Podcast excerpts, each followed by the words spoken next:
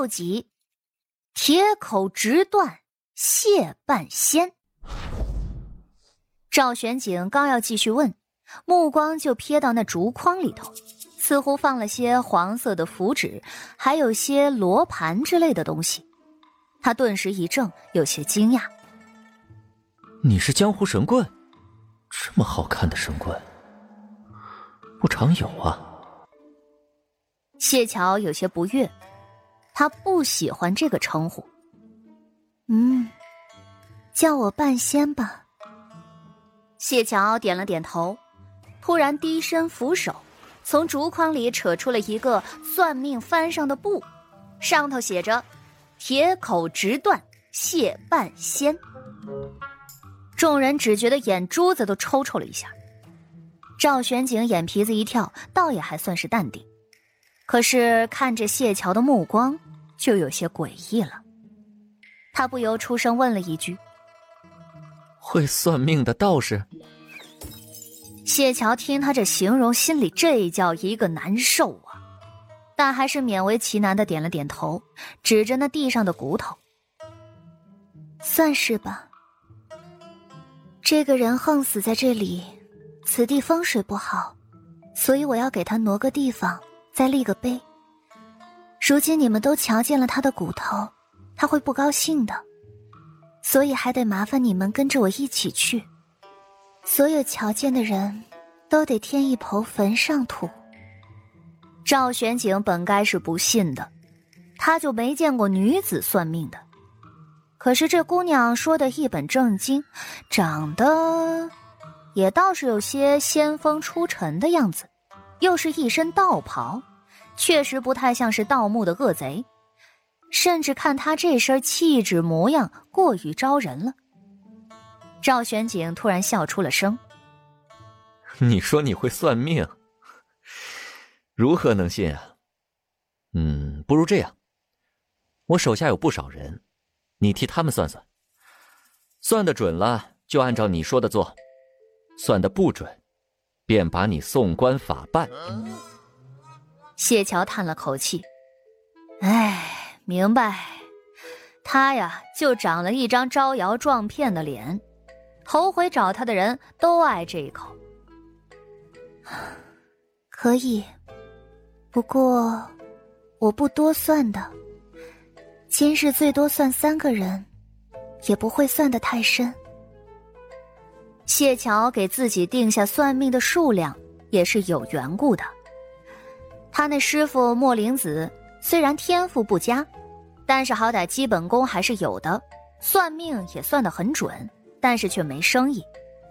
后来谢桥便故意传出风声，说水月观的道长十分的厉害，每日只能点拨三个人。这个消息一出，这附近一带的百姓就排着队的等着见他师傅。如今还有许多人依旧没能见到他师傅的面儿。可是对他师傅却越发尊崇了，这或许也算是物以稀为贵吧。要是不定个数，那就不显得稀奇了。将这坑填了，我就跟你们走。我真是有些累了，要一边歇着一边干活才行。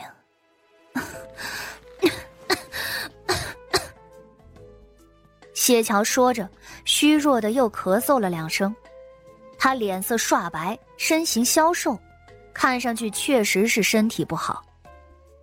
赵玄景打了个手势，好几个护卫走上前去，没多会儿的功夫，便将偌大的坑给填平了。谢桥也说话算话，起身跟着他们到了他们的营帐，这贵人还给了他一个小帐子。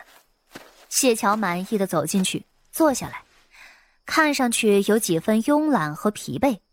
他有些温吞的道：“好了，谁先来呢？”侍卫长便随手指了一个人，被点到的侍卫立即站出来，坐到了谢桥的对面。我来。今日便直接看手相面相好了。伸出手来。谢桥的声音淡淡的。还很温和，那人便乖乖照做了。谢桥手里拿着个鸡毛扇，扇尖儿搭在对方的指尖上，眼睛在那手掌上瞅了瞅，过了一会儿又看了看长辈和手指。看完以后，他才点点头。嗯，你早年因是无依无靠，随母改嫁，或者认他人为妇，自己做了养子。不过看你这手中虽有过随纹，但是文弱散康，所以做了别人儿子之后，应当也是极为快乐的。另外，你应该还有兄弟，只是这命中无缘得见。说着，谢桥微微抬起头，扫了这人一眼。观你鼻梁见骨可见，地角有亏，阴气太重了。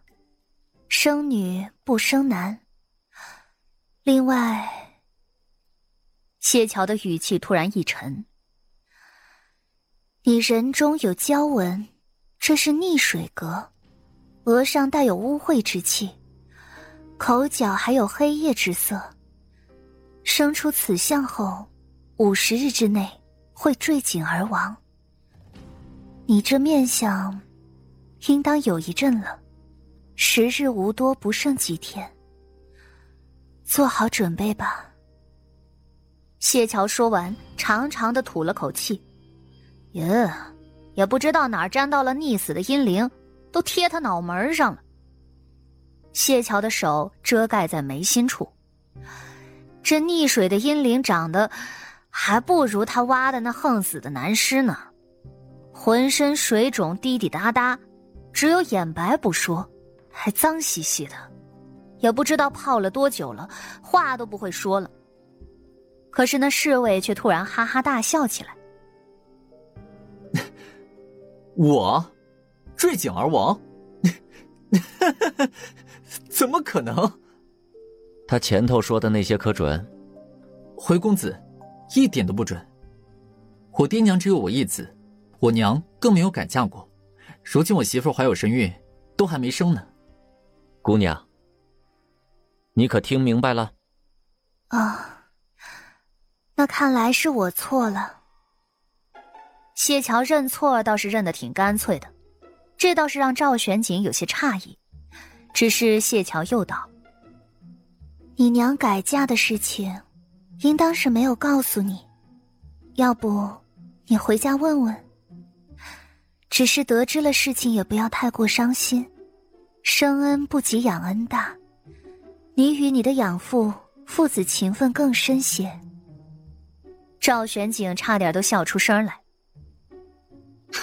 这哪来的傻姑娘，这般会得罪人？他笑着，似是许久都没见过这么有意思的人了。姑娘，看你小小年纪，父母呢？怎么任由你出来招摇撞骗？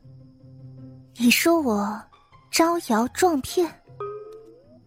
谢桥有些不高兴了。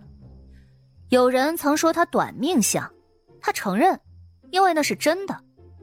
可说他招摇撞骗，这可就过分了啊！